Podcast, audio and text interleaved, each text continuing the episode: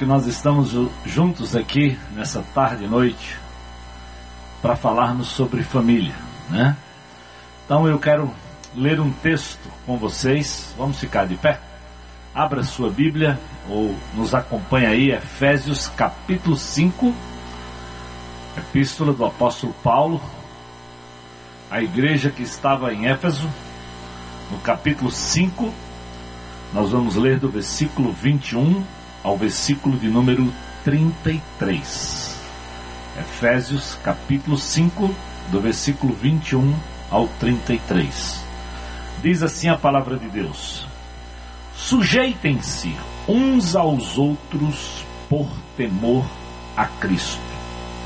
Mulheres, sujeitem-se cada uma a seu marido como ao Senhor. Pois o marido é o cabeça da mulher, como também Cristo é o cabeça da igreja, que é o seu corpo, do qual ele é o Salvador. Assim como a igreja está sujeita a Cristo, também as mulheres estejam sujeitas em tudo a seus maridos. Maridos, ame cada um a sua mulher assim como Cristo amou a igreja e entregou-se por ela, para santificá-la, tendo-a purificado pelo lavar da água mediante a palavra, e para apresentá-la a si mesmo como igreja gloriosa, sem mancha, nem ruga ou coisa semelhante, mas santa e inculpável. Da mesma forma, os maridos devem amar cada um a sua mulher como a seu próprio corpo. Quem ama sua mulher, a si mesmo se ama. Além do mais, ninguém jamais odiou seu próprio corpo. Antes o alimenta e dele cuida como também Cristo faz com a igreja, pois somos membros do seu corpo. Por esta razão, o homem deixará pai e mãe e se unirá à sua mulher, e os dois se tornarão uma só carne. Este é um, é um mistério profundo. Refiro-me, porém, a Cristo e à Igreja. Portanto, cada um de vocês também ame a sua mulher como a si mesmo, e a mulher trate o marido com todo respeito. Vai lá para 1 Timóteo 5,8, ou se você quiser pode acompanhar aí, é só um versículo, 1 Timóteo capítulo 5, versículo 8.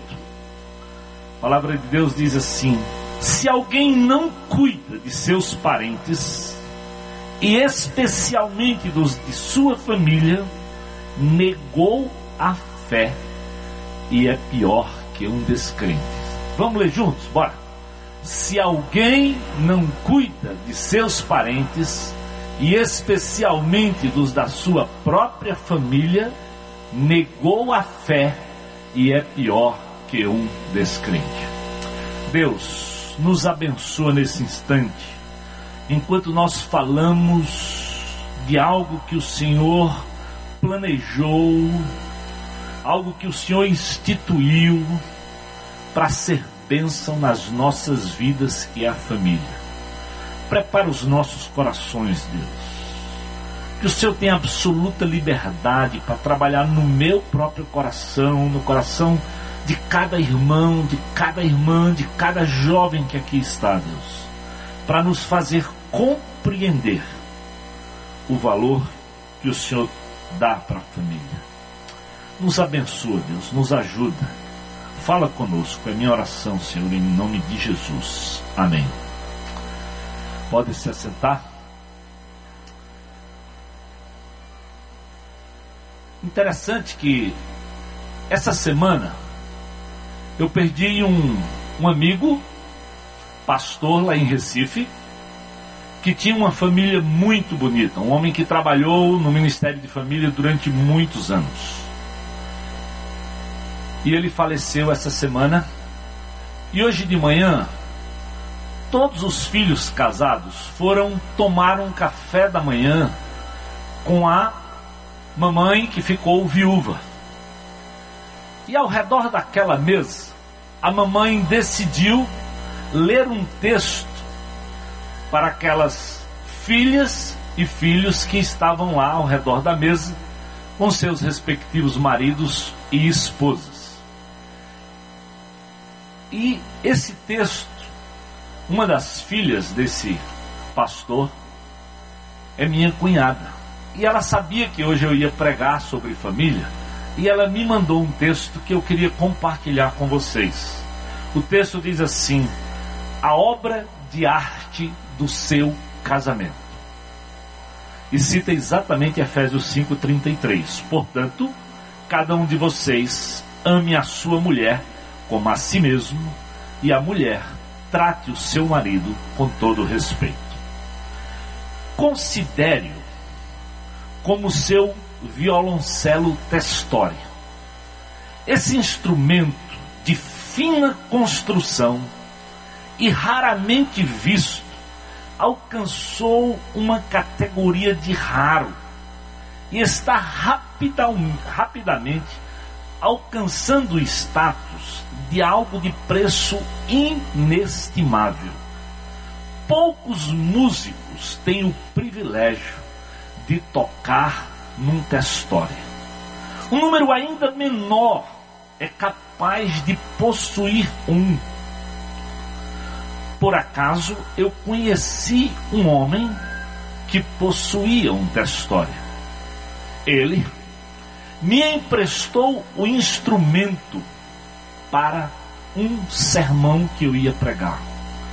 Disposto a ilustrar a frágil inviolabilidade do casamento, eu pedi que ele colocasse um instrumento de quase 300 anos de idade no palco e expliquei o seu valor para a minha igreja. Como você acha que eu tratei aquela relíquia de 300 anos? Será que por acaso eu gritei, rodei, puxei as suas cordas? De jeito nenhum. O violoncelo era valioso demais para meus dedos desajeitados mexer nele. Além disso, o dono dele havia me emprestado. Eu não ousaria desenrolar sequer aquele tesouro. No dia do seu casamento, Deus emprestou a você a sua obra de arte, como uma obra-prima, fabricado de maneira co complexa e formada com muita precisão. Ele confiou a você uma criação única. Valorize, honre-o. Depois de ter recebido o seu testório, por que sair trocando ou tocando numa rabeca como se fosse qualquer pessoa? Deus Pai, nós dedicamos o nosso casamento a Ti. Nós pedimos, Senhor, que nos ajude a desenvolver um relacionamento que te agrade em todos os aspectos. Que nós possamos caminhar um ao lado do outro e no mesmo passo dos teus planos, para que nós tenhamos um casamento que te agrade e que te honre. Eu acho que às vezes nós não temos noção que a esposa que, lhe, que Deus lhe deu, a Bíblia diz que é uma herança do Senhor, é criação divina, é obra de arte do Supremo Criador.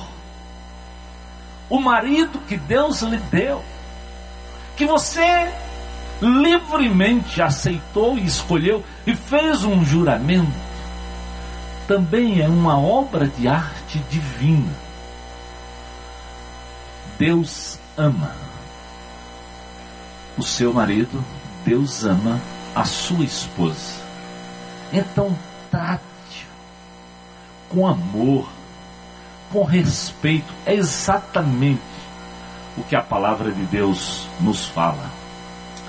É interessante como a palavra de Deus é capaz de dizer: se você não cuidar da sua própria família, você negou a fé. É pior do que um descrente. Percebe o valor que Deus dá para a família. Por que será que nos dias de hoje nós aceitamos ou admitimos que, mesmo como igreja, como crentes, nós vivamos um casamentos ou relacionamentos frágeis, falidos, quase que nós mais nos suportamos do que nos, nos amamos. Nós sempre voltamos à tona da família aqui nessa igreja, querido. Porque não existe igreja saudável sem família saudável. Entenda isso. Não existe grupo pequeno saudável sem famílias saudáveis. Quem já liderou o grupo pequeno sabe que quando uma das famílias está lá num problema em que mais eles arrancam o rabo um do outro, mais brigam, eles atrapalham até o andamento daquele grupo pequeno. E às vezes a gente fica no próprio grupo pequeno quase como ouvindo um disco quebrado que a gente volta ao mesmo assunto. E sabe por que a gente decide voltar e trata? Porque família é algo precioso, é obra-prima do Senhor. Família, meu amado, vem antes do Estado ou da nação, vem antes da instituição chamada igreja. Não sei se você sabe, mas a Bíblia começa com uma família lá no livro de Gênesis. E a história termina lá em Apocalipse, Deus reunindo todas as famílias como igreja como uma festa do encontro das bodas com o Cordeiro. Deus honra tanto essa instituição família e essa coisa que nós chamamos de casamento, que vai ser assim a vinda do Supremo Cordeiro para encontrar conosco. Eu sei que você sabe, Jesus começa o seu ministério numa cerimônia de família indo para um casamento. E o que é que ele faz naquele casamento? Um tremendo milagre. Ele transforma água em vinho. E talvez isso ficou registrado e claro, porque eu quero que você acredite, meu amado irmão e minha amada irmã, meu querido jovem, filho, adolescente, Deus pode fazer um milagre na sua família. Deus pode usar você, marido. Deus pode usar você, esposa. Deus pode usar você, filho e filha, como instrumento de Deus. Assim como Jesus foi instrumento naquele momento divino para promover aquele milagre, Deus pode te usar. Porque o que aconteceu ali é que alguém solicitou a intervenção de Jesus o nosso grande problema é porque muitas vezes nós verdadeiramente não clamamos, não buscamos, acabamos de ouvir uma música de alguém que acordava cedo, que clamava, que ia à presença de Deus para pedir a Deus graça e sabedoria para cuidar da sua família. E às vezes, nos dias de hoje, nós não clamamos pela graça divina Parece que nós não entendemos que nós dependemos dessa intervenção divina para operar nas nossas vidas. Todos nós sabemos que nós vivemos num mundo, num mundo carente de amor por causa das nossas próprias carências e da nossa, das nossas compulsões, porque queremos ser aceitos. E às vezes esquecemos de voltar para aquele que nos aceita que nos dá segurança e pode nos usar para abençoar, quem sabe, o papai, a mamãe, a sua esposa e o seu marido. todos sabemos, nossa cidade tem se caracterizado por uma cidade violenta. Muita depravação, muito abuso de jovens, muito abuso infantil. Todos nós sabemos esses índices. É uma cidade considerada a sétima cidade do mundo em termos de violência. Mas eu pergunto, e a tua casa? O que é que você tem feito pela tua casa? É fácil olhar para o que está acontecendo lá fora e muitas vezes não olhar que talvez dentro da tua casa também reflita tudo isso. Problemas, desafeição. Estudos mostram com muita clareza, meus amados, que uma criança que é criada num ambiente familiar estável, por uma mãe e por um pai que se amam e se respeitam, preste atenção que a Bíblia fala. Marido, ame a esposa. Esposa, respeite. Num ambiente em que o marido ama a esposa e que a esposa respeita o marido, tende fortemente a construir filhos saudáveis e filhos que acreditam num casamento estável, que buscam repetir esse modelo do Senhor. Eu vivi muitas, eu vi como diretor de escola, muitos problemas. Eu já mencionei aqui, mas eu vou relembrar de um que marcou a minha história dentro daquela escola. Um jovem foi estudar no Querigma porque ele já estava tendo problema de comportamento numa outra escola. E quando ele chegou naquela escola, ele também demonstrou, ou seja, quando ele chegou no Querigma, ele demonstrou problema de relacionamento. E à medida que os professores me contaram, eu chamei aquele jovem para conversar e claramente eu eu percebi qual era o problema daquele adolescente que estava entrando na sua juventude. É porque os pais haviam acabado, de, no meio de muita briga, de tomar a decisão de se separar. E ele não se conformava da ausência paterna dentro de casa. E ele então reagia com rebeldia, chamando a atenção, demonstrando a sua carência e clamando pela presença do Pai. E, consequentemente, então ele agredia os colegas, agredia o professor e a coisa bateu aonde? Na mesa do diretor. E lá está aqui o cabeção ouvindo aquele jovem e tentando entender a sua dor e decidi convidar aquele pai para uma conversa. E eu disse para aquele pai muito claramente que o problema daquela criança não tinha a ver com a incapacidade de aprender, mas tinha a ver com a ausência, com a falta de cuidado dele para com aquele, com aquele garoto. Que ele precisava separar um tempo, que ele precisava andar mais perto, porque o que ele estava fazendo era clamando pelo amor dele, pai. Aquele pai me ouviu, disse que compreendeu, mas ele me disse, pastor, o problema é que eu tenho um projeto. E ele ficou sabendo disso esses dias.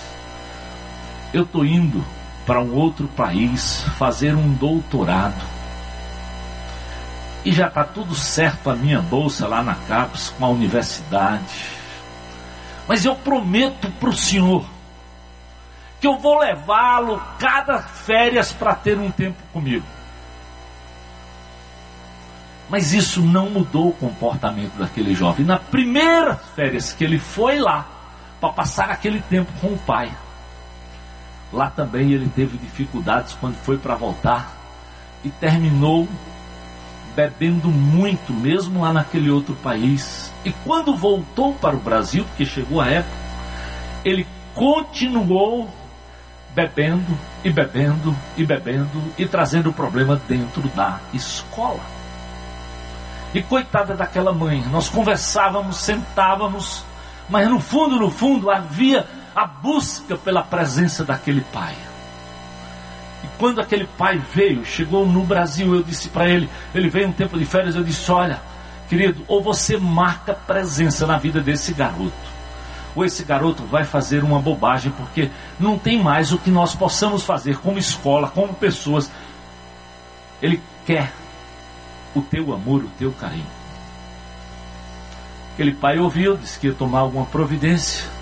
O fato é que ele não reatou nunca a relação. O garoto desenvolveu hábitos de bebida, de loucura, e por fim, aquele garoto pulou de um apartamento e faleceu. Suicídio. E eu recebo um telefonema para ir fazer aquele funeral. Gente, quando eu recebi aquele convite, eu pensei, meu Deus, se eu pudesse encontrar esse pai, o que é que eu diria? Sabe aquela vontade de reagir carnalmente? Mas quando eu cheguei lá no cemitério, eu fui entrando na sala, antes que eu falasse com qualquer pessoa, quando ele me viu lá, ele deu um grito: Diretor, diretor, pastor, aconteceu o que o senhor disse. Eu errei. O que é que adianta agora, diretor? O meu doutorado se eu não tenho meu filho? O que é que adianta agora? A minha posição se eu perdi aquilo que eu tinha de precioso? Por que será que nós não acordamos? Por que será que nós insistimos? Por que será que nós ouvimos muito sobre família e fazemos tão pouco? E eu digo, também no seio da igreja de Jesus. É comum os crentes ouvirem, vão para retiros, vão para encontros, ouvem todo tipo de pregação, na televisão, do Malafaia, de não sei quem, disso, daquilo, sabem tudo. Mas na hora de praticar é muito pouco, muito pouco, muito pouco. Meus amados, pior de tudo é que hoje com o avanço da tecnologia, muitos pais se contentam com o virtual. E não sentam e não olham no olho dos filhos, e os filhos não separam tempo com os pais, e muito menos às vezes marido e mulher. Nada, nada substitui um abraço, entenda isso. Aquilo mais simples que Deus estabeleceu, porque quando Deus chamou homem e mulher, disse que era bom que nós estivéssemos juntos, porque não era bom viver só. E quando você está lá com a máquina, você está só e a outra está lá só. Seja tua esposa, seja teu filho, seja quem quer que seja. O diabo é muito astuto, tenta dizer que nós podemos nos comunicar bem e verdade. A tecnologia ajuda em algumas comunicações, mas se você não tiver cuidado, ela desvirtua o teu plano e o teu propósito. Filhos, pais, mães, esposa, precisam de abraço, precisam de apreço, precisam do olhar olho no olho, precisam de tempo de qualidade, precisam de prioridade. É exatamente isso que 1 Timóteo capítulo 5 está dizendo. A primeira verdade para você viver uma família saudável, meu amado, é coloque família como prioridade. Preste atenção. Entenda isso. Coloque família. Porque se alguém não cuida dos seus parentes, que é coisa mais clara do que Paulo tenta dizer aqui na epístola pastoral de Timóteo, especialmente os da sua própria família, preste atenção, da sua casa. A Bíblia está dizendo: cuida da tua casa, cuida daquilo que Deus lhe deu. A Bíblia diz que os filhos são herança do Senhor, que esposa é bênção de Deus. Teu marido foi o Senhor também que te deu, minha amada. Então cuida, porque se você não fizer isso, você nega a fé. E que palavra dura é pior do que descrente. Já pensou que coisa mais clara, mais direta, mais profunda? Desde os Gênesis, e Paulo repete aqui, Jesus repete Presta atenção, meu amado. Desde o livro do Gênesis, quando Deus estabelece a família, o que é que ele diz lá que Paulo repete aqui, ó? Por esta razão, o homem deixará pai e mãe, se unirá à sua mulher, para que os dois se tornem uma só carne.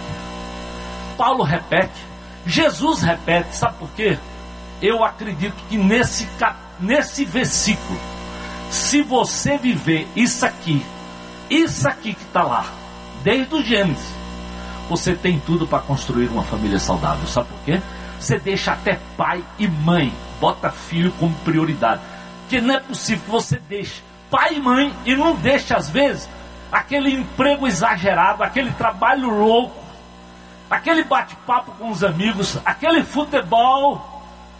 Não estou dizendo que você não pode fazer exercício, não é isso não, querido.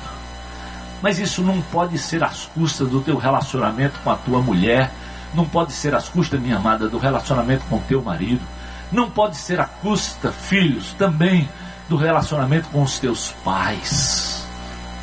Deus exige, Deus coloca, Deus suplica, Deus pede. Lá em Gênesis, Jesus repete esse princípio, Paulo repete esse princípio, e na carta pastoral, Timóteo, quando Paulo escreve para Timóteo, diz: Isso tem que ser vivido assim. Aprendam acima de tudo. Andem com o Senhor, claro, mas vivam o que o Senhor ensina, queridos. Jovens, isso serve para você que pensa em se casar. Entenda. Se você não quer viver o casamento como prioridade, por favor, meu amado e minha amada, fique solteiro. Se você não está disposto a dividir sua vida com o outro, fica solteiro, não tem obrigação de casar, não. Não pode é viver solteiro e vivendo no rolé da vida. Ou se prostituindo, nós acabamos de fazer um, um pacto de atitude. E eu quero dizer para vocês que eu uso essa aliança também. Eu fiz essa aliança. Porque eu sei de onde eu venho. Eu sei o pai que eu tive, mulherengo, que me ensinou todo o tempo esse tipo de coisas. E eu aprendi, querido, que só em Jesus essa história poderia mudar na minha própria vida. Não é na sua, não, é na minha própria vida. Eu sei disso claramente. Eu sei do milagre, eu sei do milagre. O Senhor sabe que eu digo isso direto no meu quarto, no meu silêncio. Oh Jesus, o Senhor me guardar quase 35 anos, fiel a uma mulher, só o Senhor. Só o Senhor. Porque se não for o Senhor, se não for pela graça, se não for pelo cuidado, meu amado, não tem jeito. Então, é claro que casamento tem que ter prioridade, família tem que ter.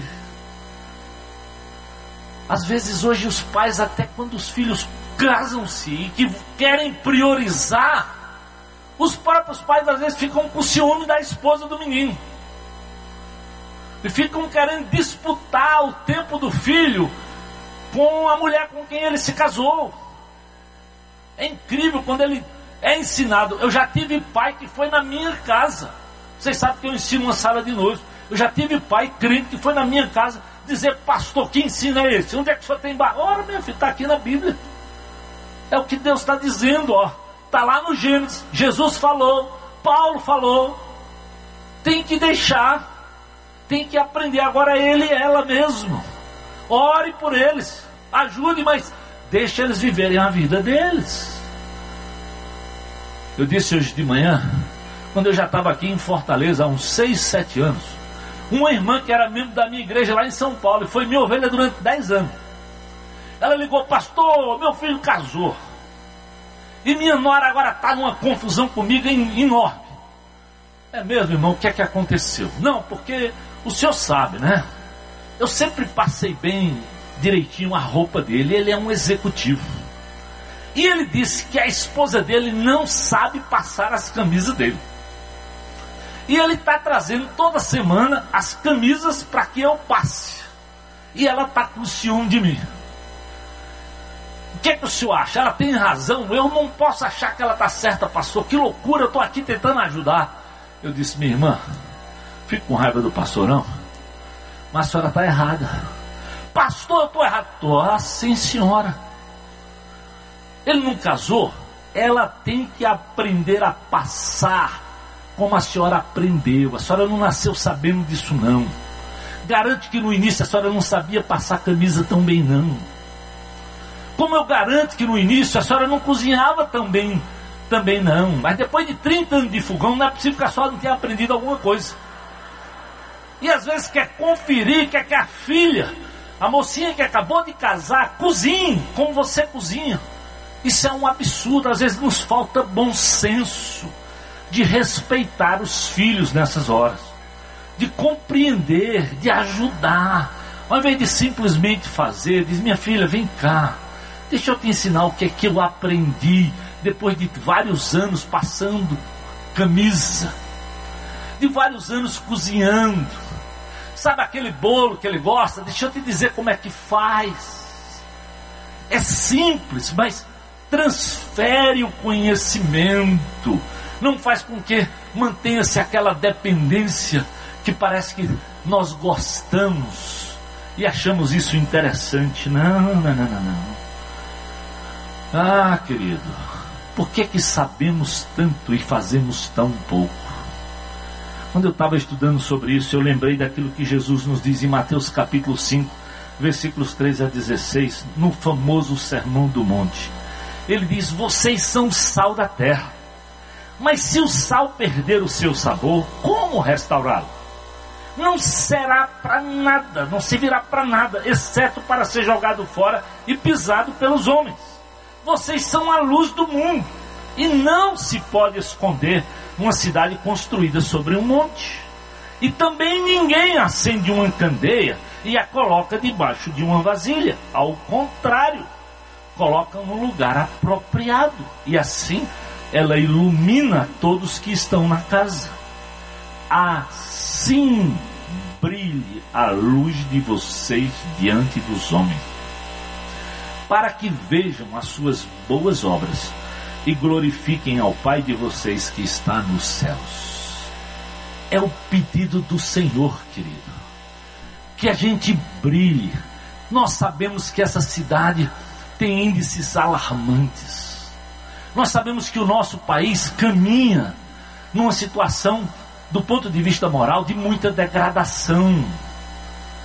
Mas que brilhe a nossa luz, que o nosso índice de separação, de divórcio, de desrespeito dentro de casa não seja o mesmo índice do que está acontecendo lá fora. A vergonha é porque deixamos de ser sal e luz. E Jesus é muito claro: quando o sal se torna insípido, ele não tem valor nenhum, a não ser para ser lançado fora. Se a luz não iluminar, para quê? Você vai guardar uma lâmpada velha queimada em casa. Você não guarda, eu não guardo. Mas às vezes a gente não percebe que nós estamos vivendo como lâmpadas apagadas que não brilham, que não traz nenhum nada que promova e que faça realmente diferença na vida do outro. Ah, meu amado, bons relacionamentos não acontecem de forma automática ou casualmente. Não, não, não, não, não. A amizade construída em família começa a dois, a dois, marido e mulher, e se expande para todos. Como é que tua casa vai ter um ambiente saudável, amigo, se você e seu marido vivem mal? Como é que teus filhos vão aprender a viver em paz e com sabedoria, a achar a casa deles um lugar aprazível? Se quando eles chegam lá é só discussão, maledicência, falar gritando, agredindo um ao outro. Quando a Bíblia diz o quê? Que gritaria é coisa da carne. Da carne. As coisas do espírito, mansidão, calma. Ontem no casamento do Ior, alguém disse que no casamento, até na hora de brigar, você tem que ter sabedoria. É verdade. até na hora de discutir, de, de pensar diferente, é preciso ter temor do Senhor. É preciso saber ouvir a opinião do outro diferente. E é simples, meu querido. Sabe, sabe qual é a base? É simples, é que Jesus soube te amar. É que Jesus soube me amar. É fácil olhar como é que Jesus amou um cara como Judas, que vendeu ele por 30 moedas. Como é que Jesus amou um cara como Pedro, que ele disse: Você vai me negar? E ele negou mesmo. Como é que Jesus, que falou tantas vezes que ia ressuscitar, e Tomezão não acreditou? E eu e você, será que somos diferentes desse tipo de pessoa? Não, não somos não, querido, nós somos todos pecadores. E Ele nos ama. Eu sempre lembro Jesus não amou e não ama pastor José Edson, não. Ele me ama desde aquele jovem rebelde perdido. Quando eu nem conhecia, ele já estava lá, ó, falando comigo que aquele tipo de vida não estava certo. E a vez que ele me pegou, eu estava no lugar mais sujo, mais podre, mais imundo. Que terminei numa delegacia. E naquele dia eu entendi que Jesus estava puxando a minha orelha, dizendo: Ei, vem cá, rapaz, vem cá, vem cá, vem cá. E graças a Deus eu ouvi e fui. E nunca mais, nunca mais a minha vida foi a mesma. Então eu sei que Ele pode, meu querido. Eu sei que Ele pode. E Ele me usou para abençoar meu pai e minha mãe. Ele pode te usar, meu amado jovem. Ele pode te usar para fazer diferença na tua família. Eu tinha um irmão perdido, caminhando para a desgraça. Eu tinha tios completamente alcoólatras. Deus me deu o privilégio de sentar com ele, de chorar com ele. Ele com uma barriga de cirrose do tamanho do mundo. Eu disse, tio, eu não tenho nada, eu fiz igual aquela história, eu não tenho nada para te dar, mas tem uma coisa preciosa que eu conheci, que eu quero compartilhar com o Senhor. Essa pessoa é poderosa, se chama Jesus. Naquele dia, naquele leito, com a barriga do tamanho do mundo. Amém. Para a glória de Jesus. Quando eu cheguei, eu entrei naquele quarto, eu pedi Lembra daquela coisa que quando Jesus disse: sai todo mundo, sai todo mundo, deixa eu entrar aqui. Eu disse: ó, eu queria que ninguém entrasse, deixa eu e o tio. Nós fomos, nós fomos companheiro de cachaça, nós fomos companheiro de farra, nós fomos companheiro de muita bagunça. E por conta disso ele estava morrendo de cirrose, com oito filhos. Preste atenção, oito filhos. E eu fui lá, meu pai disse: olha, teu tio vai estar tá morrendo Peguei meu carro daqui fui até Pernambuco. Eu disse, pai, eu vou, mas eu quero sentar com o meu tio, só eu e ele. Quando eu cheguei na casa dele, eu pedi para todo mundo, eu entrei lá. E eu fiquei quase 40 minutos falando do amor de Jesus, do que Jesus tinha feito na minha vida. Eu disse, tio, eu queria muito que o senhor entendesse que Jesus pode mudar a tua história, mesmo agora, mesmo aqui nessa cama. Ele começou a chorar eu disse, tio, o senhor não quer aceitar Jesus? E ele confessou Jesus naquele lugar. Os últimos dois anos, Deus deu mais de dois anos de vida para ele. Ele teve a oportunidade de ir para a igreja. Ele teve a oportunidade de levar a família. Hoje, daquela família, acredite, tem dois filhos pastores. Eu tenho dois primos pastores, fruto daquela intervenção poderosa do Senhor Jesus. Acredita, jovem, eu não sei qual é a história da tua família, mas esse Deus é poderoso, é tremendo. E quando a gente faz a vontade dele, ele vai honrar, ele vai te abençoar. E como vai te abençoar? Quando eu cheguei nessa igreja, há 25 anos atrás, tinha um casal de jovens médicos que eram recém-convertidos. O Hélio e a Sara. E eu lembro que uma noite, depois do culto, eu saí com eles para comer uma pizza. E lá eles me disseram que eles estavam lutando para remodelar a agenda deles, para pelo menos tomarem uma refeição com os filhos todo dia. Cada um deles tinha três empregos. E eu quero lhe dizer que esses dias eu casei aquela primeira filha do Hélio. E queridos, o meu maior desejo de fazer o casamento daquela menina era de honrar a decisão corajosa que aqueles dois jovens tomaram anos atrás. E eu pedi para gravar um testemunho deles e eu quero que vocês escutem o testemunho do Dr. L e da doutora Sara. Pode soltar aí o vídeo, por favor. Oi, eu sou Hélio. Eu sou Sara. Somos casados há 30 anos. Eu sou formado em medicina desde 1982 e estou da IBC desde a minha conversão em 1989. Sou membro dessa igreja. Eu também sou médica, tenho 31 anos de formado e nós temos três filhos. Lindos e maravilhosos.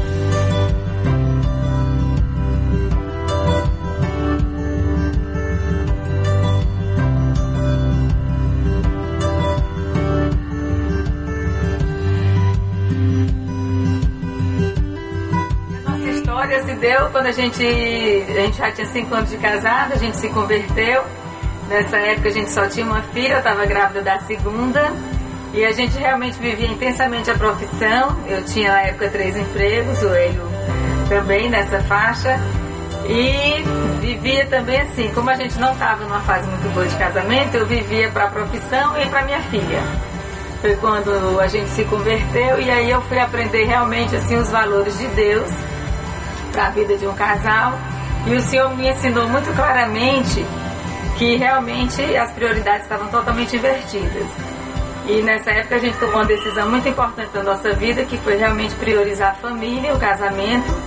Eu aprendi muito cedo a colocar meu marido em primeiro lugar na minha vida, né, antes da minha filha. E também decidi dar prioridade a, a realmente assim cuidar da, dos filhos, da casa e abri mão de, dos dois empregos. Fiquei mesmo só com o emprego para poder ter mais tempo em casa. A gente optou por ter vida mais simples durante todo esse tempo. Foi uma decisão assim muito boa que a gente tomou, embora assim as pessoas, minhas colegas, às vezes assim da própria família, elas nunca me entendiam, porque assim, elas só tinham três opções para mim ou eu não gostava tanto da medicina, ou eu era dondoca ou eu era preguiçosa. Nunca assim tinha sido uma opção que a gente tinha feito como casal. E realmente foi algo assim que foi muito bom, porque eu pude me dedicar. Depois a gente teve o Daniel, né, que veio depois de uns 5 anos da gente já convertida, a Lorena já com 5 anos. E eu pude viver intensamente a criação dos nossos filhos, ter assim um tempo totalmente dedicado a eles e ao, ao Hélio, ele teve que sair para a luta, embora assim, priorizasse estar almoçando em casa sempre com a gente, festinhas do colégio, ele sempre abria mão, final de semana. A gente assim realmente priorizou muito, muito tempo em família. E hoje a gente pode assim ver o quanto isso foi bom, né? A gente está com nossos filhos já todos criados, Daniel já o, o caçula com 19 anos, hoje, por sinal, nos dando a grande alegria que passou no vestibular para medicina. A gente hoje está assim, muito feliz com isso.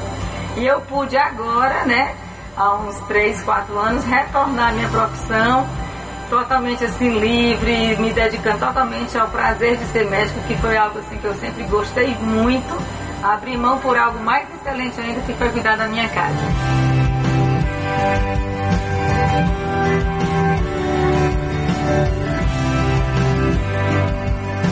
A alegria hoje é indizível, é, como a palavra diz, filhos são flechas atiradas e nós preparamos o arco, preparamos as flechas atiramos bem longe e conseguimos acertar o alvo. Muitos sacrifícios tiveram de ser feitos, evidentemente, mas valeu a pena, valeu muito a pena. Obrigado ao Senhor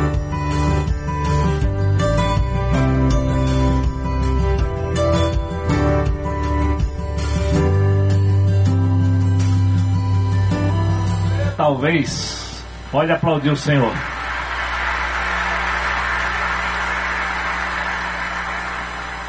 Talvez quando você, que é mais jovem, casado há pouco tempo, ouve um negócio desse, diz: Ah, pastor, isso foi há 25 anos atrás. Nos dias de hoje,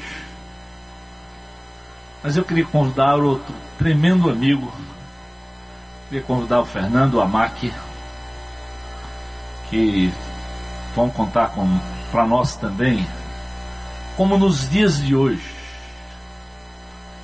essa decisão ainda é possível ser tomada para viver família de forma que honre ao Senhor. Há mais ou menos dois anos e meio, Deus me deu o privilégio de conhecer esse casal amado com quem eu tenho caminhado. E eu quero dizer para vocês, eu tenho ficado impressionado como Deus tem sido bom na vida deles e como eles têm se, dis, se disposto mesmo, se colocado aos pés do Senhor para viver família de forma coerente. E eles vão compartilhar hoje um pouquinho do que Deus tem feito. Obrigado, viu, queridos? Obrigado, Fernando. Boa noite, igreja. Eu sou o Fernando. Eu sou a Mac. Louvado seja Deus por essa igreja, louvado seja Deus pela história do doutor Hélio, doutora Sara, louvado seja Deus por essa série Família Saudável, e que seja louvado Deus pela nossa história que a gente vai compartilhar com vocês. História em família. Eu conheci a Mark lá em São Paulo, durante a residência médica, onde lá nós aprendemos como era o modelo profissional de sucesso. Eu na área de medicina e ela na área de fisioterapia.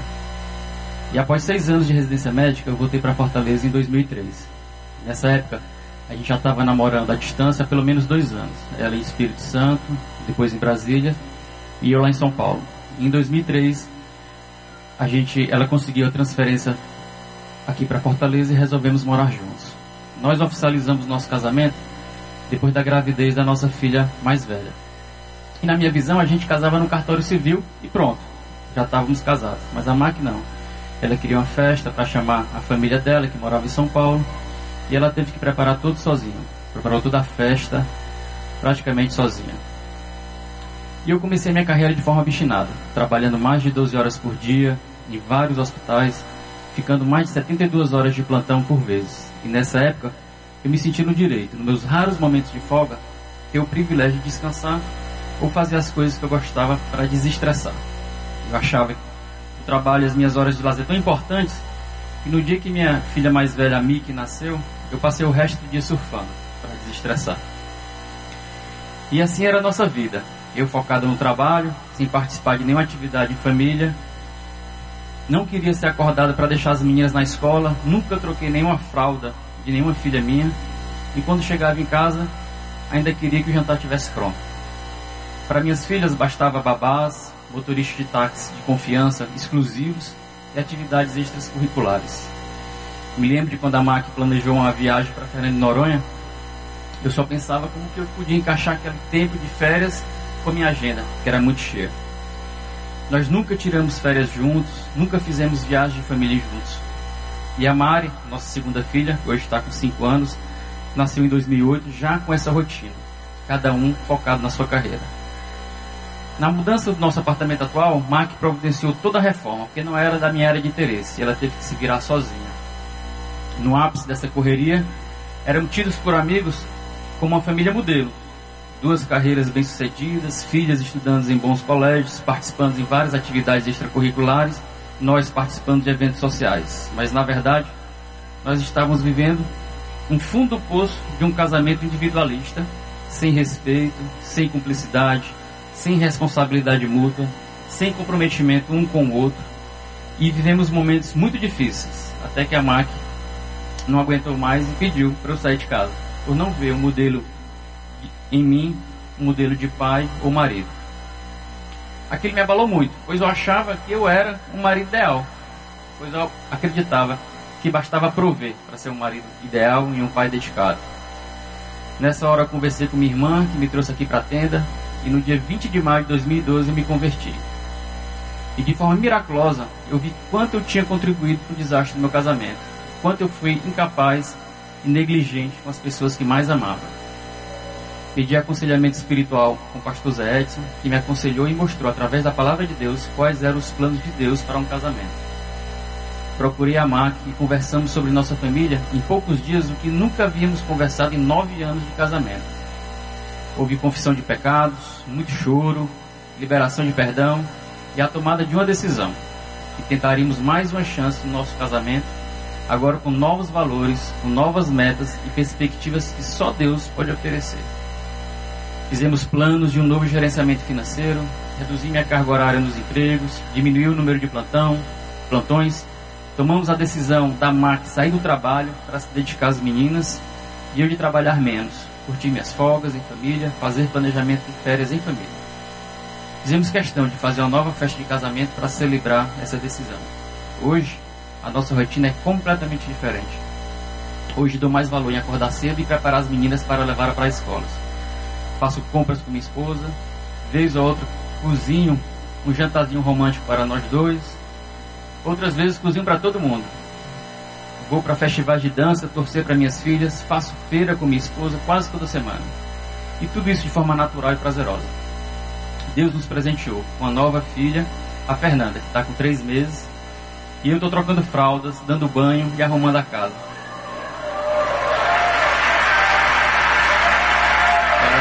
Glória a Deus. Atividades que seriam impossíveis em outros tempos.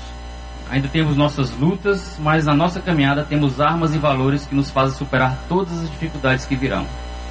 Hoje eu vejo que Deus honrou a decisão que nós tomamos, que sua justiça e seu amor são tão grandes que nos chega a constranger, pois hoje eu me considero um dos homens mais felizes e realizados do mundo.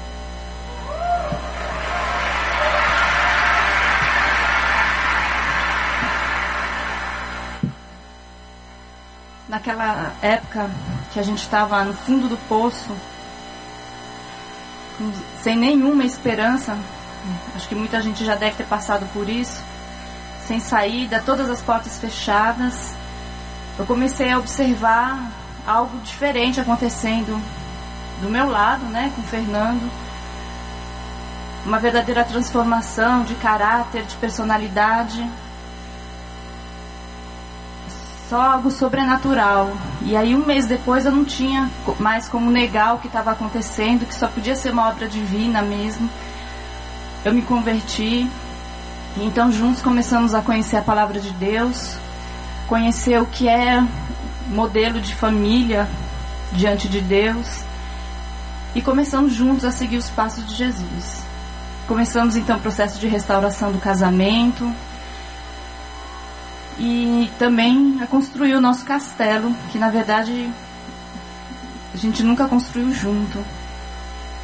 Naquele momento eu achei que eu precisava estar em casa, eu precisava de um tempo em casa para poder restaurar e reconstruir a minha família. Então eu fui pedir licença do trabalho e durante essa licença a gente começou a mudar os nossos hábitos, os nossos valores. Começamos já a observar grandes transformações dentro de nossa, nossa família. E depois de seis meses eu já tinha certeza que não tinha como eu voltar a trabalhar, pelo menos por enquanto, porque se eu quisesse de verdade influenciar os meus, as minhas filhas, educá-las no caminho do Senhor, é, dedicar ao Fernando, eu tinha que abrir mão e ter mais tempo para isso. Não fazia mais sentido eu passar mais de 10 horas fora de casa, mais tempo longe das minhas filhas, cuidando de outras pessoas e não estar tá cuidando da minha própria casa. Então, juntos fizemos um planejamento financeiro e vimos que dava para eu ficar fora do trabalho. E desde então, a gente optou por essa. É, por pedir demissão do, definitiva do trabalho. E naquela época eu me lembro como as, as lembranças que vinham né, de anos atrás, dos primeiros anos de vida da minha primeira filha, que eu entregava máquina fotográfica, eu entregava filmadora para babá, para as tias da creche, para poder registrar os momentos da, de desenvolvimento da Miki e eu achava que aquilo era suficiente e para poder acompanhar o crescimento dela, né? Quantas vezes eu saí de casa deixando a Miki aos prantos no colo da babá, ardendo em febre muitas vezes, mas eu tinha que ir para o trabalho, eu tinha que bater o ponto, eu tinha horário a cumprir, eu não podia priorizar aquilo, né? Então, mesmo com dor no coração, sabendo que aquilo não estava muito certo, mas eu fazia e ia embora para o trabalho. E eu falei, puxa vida, agora eu tenho essa oportunidade de corrigir isso, de poder priorizar as minhas filhas. Eu agradeço todos os dias a Deus por essa oportunidade de ter conhecido Jesus a tempo, de influenciar as minhas filhas, de reconstruir a casa, o casamento. E hoje vivemos um dia de cada vez, é, reconstruindo todo dia né, nosso casamento, a nossa família. Obrigado, Deus.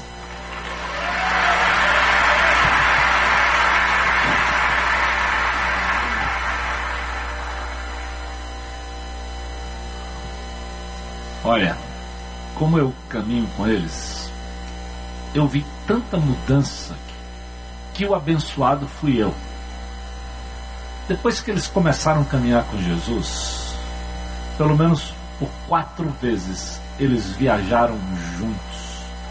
Eles decidiram, como ele disse, fazer um, um novo casamento. Por decisão deles. Uma nova lua de mel.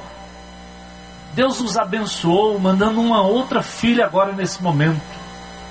É impressionante, querido, quando você decide andar no caminho do Senhor, o Senhor te abençoa. O grande problema é porque nós, às vezes, não percebemos aquilo que Tiago diz para nós. Somos bons ouvintes. Como eu disse, ouvimos tudo. Foi congresso evangélico, você está lá. Às vezes as pessoas conhecem pastores ou pregadores que eu não tenho nem a ideia. E foram lá e fizeram, e estavam no, no, hotel tal, no centro de convenções tal, na cidade tal. Mas a vida familiar, a prática, o amor, o respeito um com o outro, não mudou.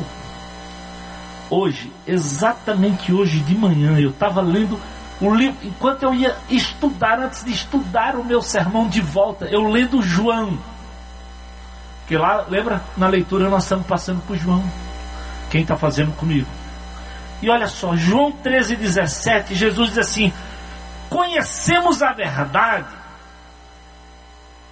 então só são felizes se as praticarem. Se conhecemos a verdade, vocês só vão ser felizes se vocês praticarem a verdade. É Jesus falando. Não basta conhecer, não basta ouvir, é preciso praticar isso dentro de casa. Eu sei, não é fácil, querido. O ego, abrir mão de trabalho, abrir mão de dinheiro, abrir mão de fama, de dois empregos, de três empregos, uh, de dinheirinho a mais, viajar sozinho. Ah, hoje é comum, meu amado, os crentes acharem que isso é normal. João 15, 14, Jesus diz o que? Vocês são meus amigos quando vocês fazem aquilo que eu vos mando. Será que nos enganamos a nós mesmos? Será que não percebemos que não praticamos a verdade? Tiago diz exatamente isso. Sejam praticantes da palavra, não apenas ouvintes, enganando-se a si mesmo é auto-engano.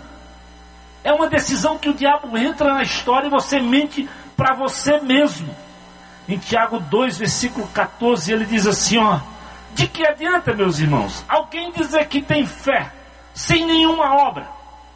Você acha que essa fé pode te salvar?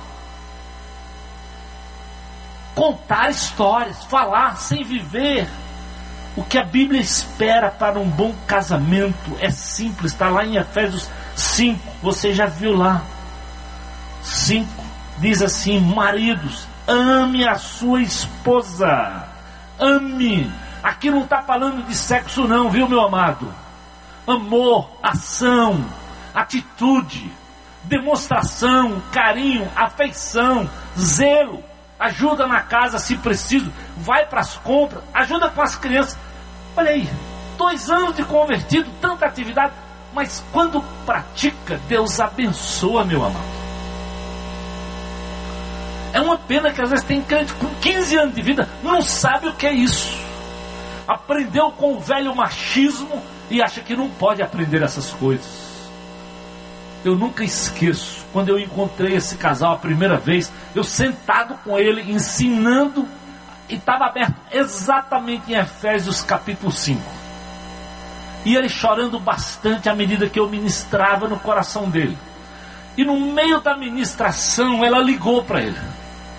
Onde é que você está? Ele disse: Eu estou aqui com o pastor. E quem é esse pastor? E começou a conversar e ele foi falando, né? E eu ouvindo ali a ligação.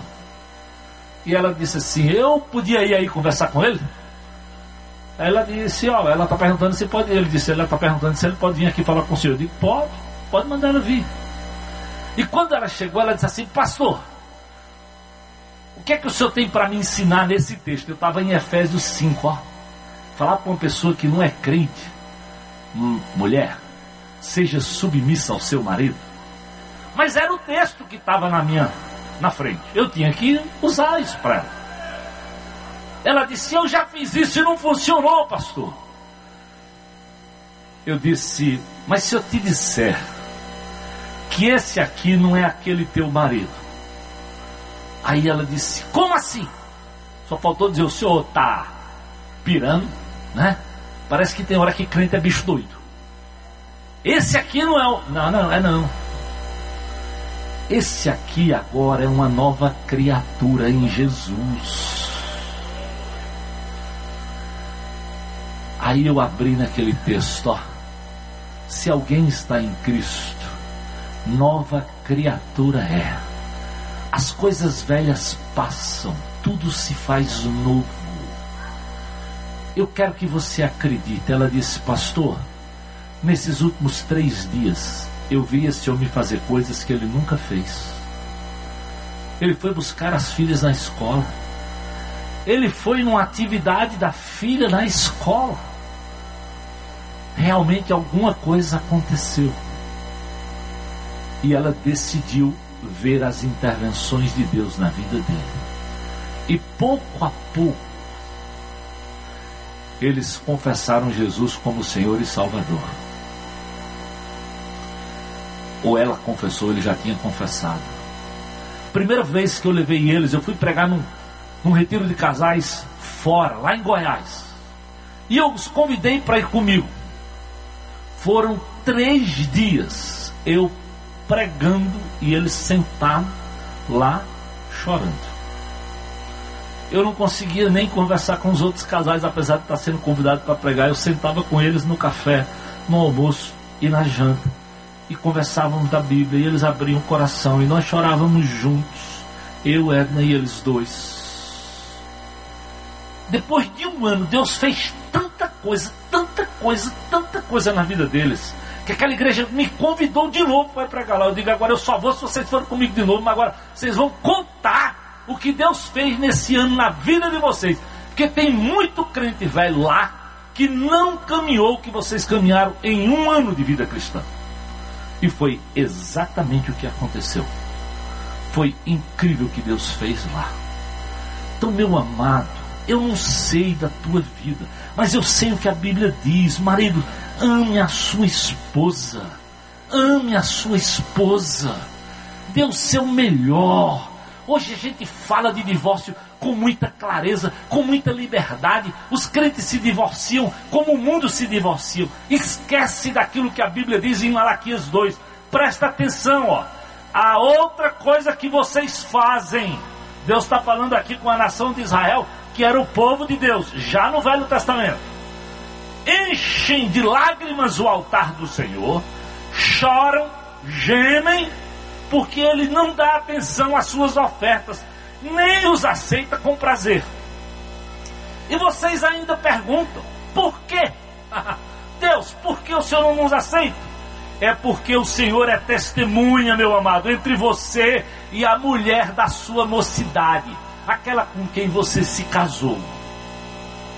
Pois você não cumpriu a sua promessa de fidelidade, embora ela fosse a sua companheira, a mulher do seu acordo matrimonial. Não foi o Senhor que os fez um só? É a pergunta do Senhor. Um corpo e em espírito, eles lhe pertencem. E por que um só? Porque ele desejava uma descendência consagrada. Portanto, tenham cuidado. Ninguém seja infiel à mulher da sua mocidade. Sabe por quê? Porque Deus diz: Eu odeio o divórcio, diz o Senhor. Eu odeio.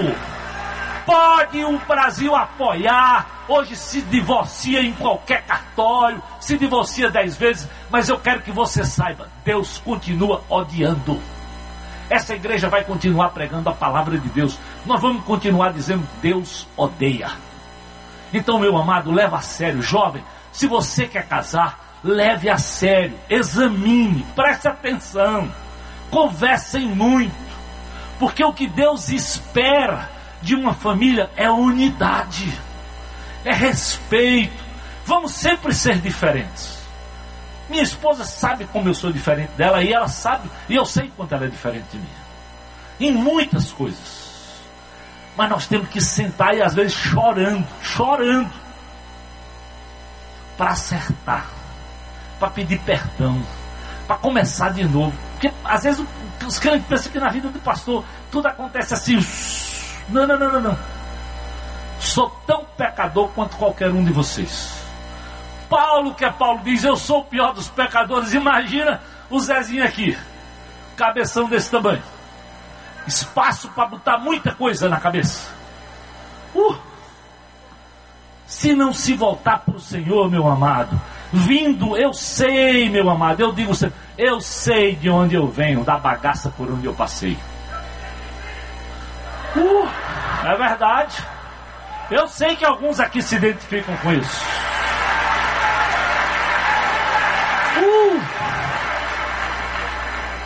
Mas a minha pergunta é: o quanto nos identificamos de joelho, em oração e dizendo, Senhor, eu quero praticar. Parece simples. Sabe o que eles quatro têm em comum? Os quatro são profissionais de saúde. E quem é profissional de saúde, ou mesmo quem não é, sabe de uma coisa: não adianta o médico fazer a prescrição do remédio certo se você não tomar. A prescrição está aqui, ó. Deus falar. Deus deixou o Espírito Santo de Deus no meu coração, no teu coração, para ensinar as palavras desse livro. E ensina para você, não precisa nem desse pastorzão aqui, não. Não, não. Nem do pastor Armando, não. Deus fala com você. Nós estamos aqui tentando fazer essa igreja voltar para uma historinha do mapa que é simples é abrir a Bíblia e diz: Deus, fala comigo. E quando o Senhor falar, Senhor, me diz o que eu vou fazer. É simples, não tem invenção, não. Mas é deixa o Espírito de Deus falar contigo, meu amado e minha amada. Agora, faz. Toma. Toma aquilo como prática. Não basta ser ouvinte, tem que nos, que nos tornar praticantes. Senão, nós vamos ser como sal, insípido Senão vamos ser como aquela luz que não brilha. Vós sois a luz do mundo, diz o Senhor. Nós somos chamados para brilhar, querido. O amor de Deus é aquele que suporta, é aquele que fica, que espera, que investe no outro. A Bíblia diz assim: que adianta o dom de profecias, saber todos os mistérios, todo conhecimento, remover montanhas. Se não tiver amor, Paulo diz: nada serei. Ainda que eu dê aos pobres tudo que possuo, que entregue o meu próprio corpo para ser queimado, se eu não tiver amor, de que isso vale? Isso é o amor de Deus que investe no outro, que acredita na tua esposa, que acredita no teu marido, que acredita nos seus filhos, filhos que acreditam nos pais e que oram e que acima de tudo acreditam no Senhor. Meu amado, Jesus começou indo no ministério, indo para um casamento para promover um milagre. E talvez você precisa continuar acreditando que Deus tem um milagre para a tua vida, para o teu casamento, para a tua família. Para que você não se torne, como Timóteo diz, como Paulo diz para Timóteo, pior do que o descrente. Eu quero orar e pedir que Deus fale com você e comigo nessa noite. Oh Deus, obrigado pela tua palavra, Senhor. Obrigado por aquilo que ela tem. Obrigado pelo teu espírito que testifica com o nosso espírito de que nós somos teus filhos e de que nós queremos viver, Senhor. Sejam jovens que sonham com casamento, sejam nós que já estamos casados, seja marido, seja mulher, nós queremos viver, Senhor, e priorizar família. Oh Deus. Talvez tem muitos casamentos aqui, muitas famílias aqui, que estão exatamente precisando desse milagre, dessa intervenção divina, dessa mudança de água para o vinho. E se nós nos submetermos, o Senhor vai fazer. O Senhor diz: Eu estou à porta, eu bato. Se você abrir, eu vou entrar. E Ele faz mudanças. E se Deus estiver falando contigo agora, meu irmão e minha irmã, não importa. Deus está falando e você diz, pastor, eu quero me submeter. Eu quero acreditar nisso. Eu quero orar por isso. Eu quero renovar meu voto com meu marido, com a minha esposa. Vem aqui na frente, eu quero orar por você. Aí onde você está, você que é crente, levante e vem aqui. Eu quero orar por você. Se Deus estiver falando com você, tenha coragem de vir aqui. Eu quero orar por cada um de vocês. É verdade. Deus tem um plano. Mas é preciso tomar a iniciativa. Chega aqui para ver a ação de Deus na sua família. Se você está contente de viver o seu casamento, você não precisa vir aqui não. Mas se você sabe que tem alguma coisa errada, chega aqui. Nós queremos orar, nós queremos clamar por essa intervenção de Deus na tua vida. Eu sei, às vezes o diabo lhe diz que é vergonhoso vir aqui. Mas Jesus foi lá naquela cruz por mim e por você. Ele mudou a tua história, mudou a minha história. Então, toma uma posição, meu amado. Não vive, esconde do Senhor. Porque o Senhor conhece o teu coração. Ele visita a tua casa, ele sabe o que está acontecendo lá. Então, se você quer tomar uma posição, aí onde você está, chega aqui, eu quero orar por você, eu quero clamar ao Senhor por uma mudança na tua vida, na tua casa, na tua família. E eu sei que Ele pode fazer isso. Ele pode fazer isso, Ele é poderoso. Ele continua me amando, Ele continua te amando. E Ele continua querendo investir na tua vida. Você sabe o que precisa ser mudado. E eu quero que nesse instante, Deus, o Senhor visite essas mentes de homens, mulheres, jovens que aqui estão, Senhor. Oh Deus, visita cada um deles. Como visita o meu coração, da minha esposa que está aqui comigo, Senhor. Promover aquelas mudanças que o Senhor sabe que precisam ser promovidas para teu Espírito ter absoluta liberdade nas nossas vidas. Oh Jesus, o Senhor que fez aquele milagre lá em Caná da Galileia, faz um milagre na nossa casa, nas nossas vidas, nos nossos lares, na vida dos nossos pequenos grupos, na vida da nossa comunidade, Deus. Ajuda-nos, Senhor. Seja marido, seja esposa, seja filho, a dependermos do Senhor, a nos voltarmos para o Senhor, para vermos a tua intervenção, Deus. Oh Deus, obrigado pela vida dos meus irmãos e irmãs, que com coragem, com ousadia chegam aqui para dizer: Deus, me socorre, me ajuda. A Bíblia diz que quando nós pedimos, o Senhor nos ouve. Quando nós batemos, o Senhor abre. Ele está à porta, Ele quer entrar na minha casa, na tua casa, na minha vida e na tua vida. Por isso nós queremos dar ao Senhor, com gratidão, com alegria, cada uma dessas famílias aqui representadas. Muito obrigado, Jesus, por ação do teu Espírito nesses corações aqui. Eu sei que isso é prova do teu amor, do teu carinho e da tua intervenção. Eu oro, Deus, agradecido, em nome de Jesus. Amém, amém, amém. Vamos aplaudir o Senhor. Vamos aplaudir o Senhor.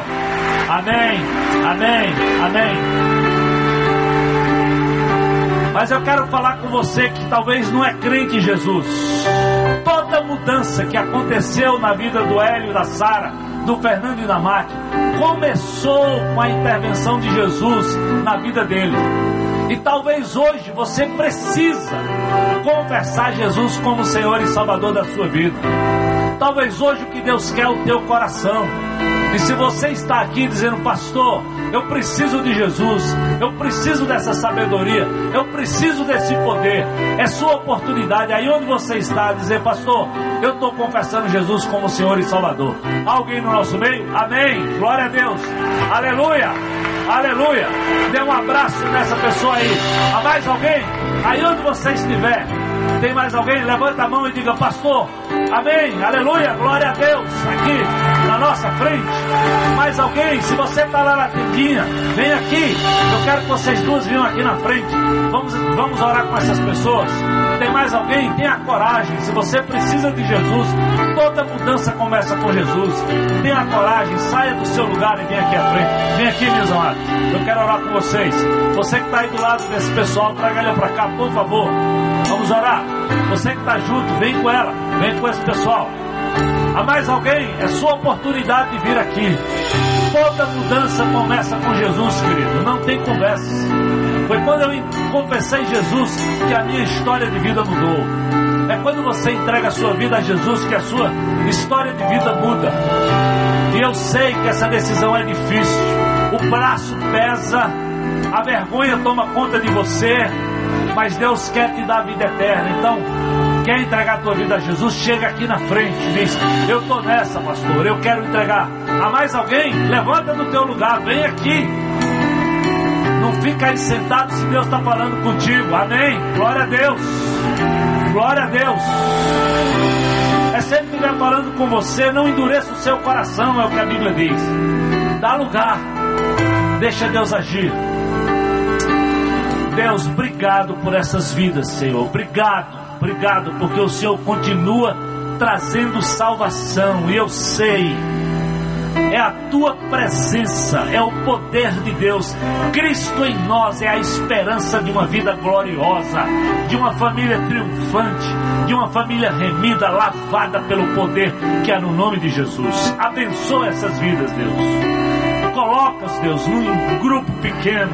Coloca o teu espírito em cada uma delas de forma poderosa, para que a tua palavra tenha lugar nos seus corações e eles consigam viver família de forma triunfante e que honre e que glorifique o teu nome. É a nossa oração, Deus, em nome de Jesus. Amém, amém, amém. Esse é o maior milagre. É quando alguém confessa Jesus como Senhor e Salvador. Quero pedir a cada um de vocês que Deus abençoe. Leve eles lá no nosso espaço de conexão, com certeza, para que eles possam receber o nosso abraço. Deus os abençoe, meus amados.